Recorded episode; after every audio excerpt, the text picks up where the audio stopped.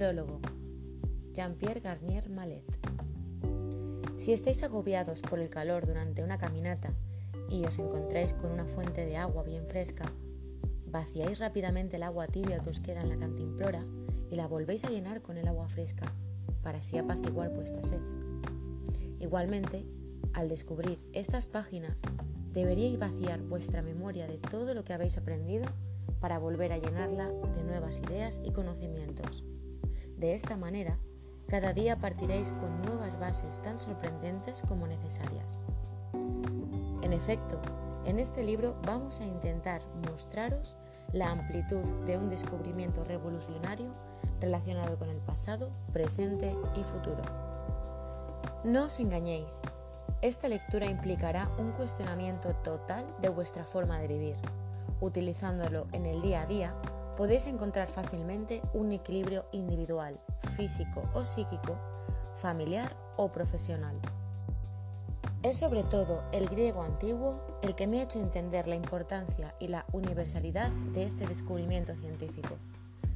De esta cualidad añadida ha resultado una enseñanza sencilla, capaz de ayudar a cada uno a resolver sus problemas. Con aplicaciones fáciles y espectaculares ha sido posible demostrar rápidamente lo que ya podíamos afirmar. Recobrar el equilibrio perdido, controlando el pasado y el futuro, es tan fácil como el ponerse en situaciones difíciles y hasta imposibles o de enfermarse por ignorancia. Los resultados nos han mostrado la prodigiosa eficacia de esta enseñanza, que no necesita ningún conocimiento científico especial. Es por medio de explicaciones y ejemplos concretos que os vamos a mostrar las bases principales.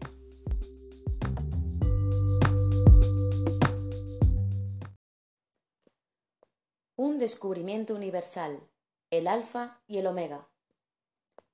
Este descubrimiento científico relacionado con el desdoblamiento del espacio y del tiempo tan solo saca del olvido una ley muy antigua. Me gustaría poder transmitiros mi sorpresa al descubrir que el griego es el idioma del conocimiento universal, sin duda muy anterior a los demás idiomas. En efecto, el movimiento del desdoblamiento obliga a las partículas a seguir bifurcaciones. Hay 27 principales. Cada una de ellas forma una letra del alfabeto griego. Durante mi infancia, en el colegio de los jesuitas, en aquella época aprendíamos humanidades. El aprendizaje de las lenguas muertas era tan importante como las matemáticas y la física. Yo cursé con ellos mis estudios de segundo ciclo, y como todo escolar helenista de aquella época, yo sabía que el griego tenía un alfabeto de veinticuatro letras, del alfa al omega. ¿Cuál no fue mi sorpresa al descubrir tres letras olvidadas? Esto me alentó al descubrimiento sorprendente. Entendí el paso de un pequeñísimo alfa a un enorme omega. En efecto, la teoría del desdoblamiento necesita de un cambio de escala. El horizonte de una partícula se convierte en partícula de un horizonte más grande. Me parecía entonces que había una relación evidente entre la partícula, alfa minúscula, y su horizonte, omega mayúscula, puesto que, según mi teoría, el omega era a su vez una partícula, omega minúscula, en un horizonte más grande, alfa mayúscula.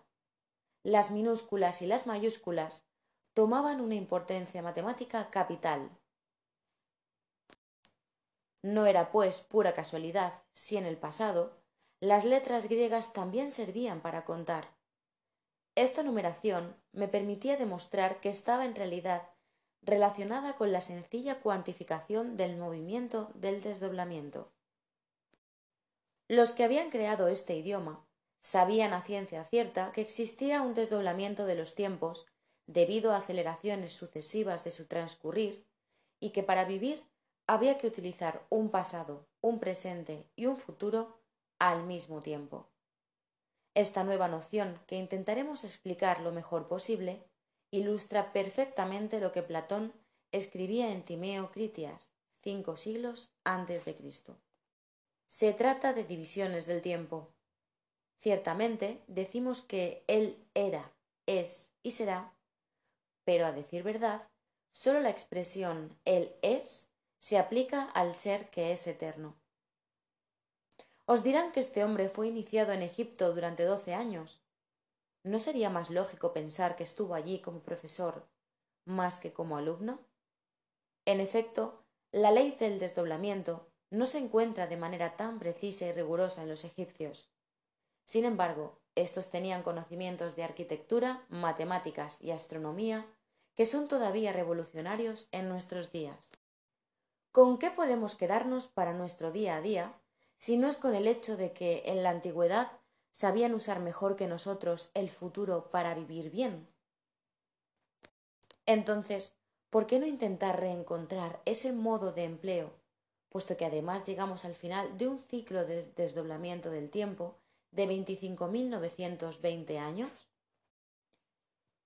¿Por qué no pensar que ya había sido calculada de forma rigurosa por la teoría llamada alfa y omega? San Juan escribía al final de su Apocalipsis que el Creador era el alfa y el omega, el primero y el último, el principio y el fin. Y el final de los tiempos que vivimos actualmente, y vamos a ver el cómo y el por qué, permite descubrir el pasado y el futuro que hasta ahora estaba escondido detrás del biombo de la división. La palabra griega apocalipsos solamente designa el descubrimiento de un potencial que se nos ofrece. Comprendamos, pues, su modo de empleo para poder beneficiarnos de este apocalipsis. En efecto, en nuestros días sufrimos sus perjuicios por simple ignorancia de las leyes universales.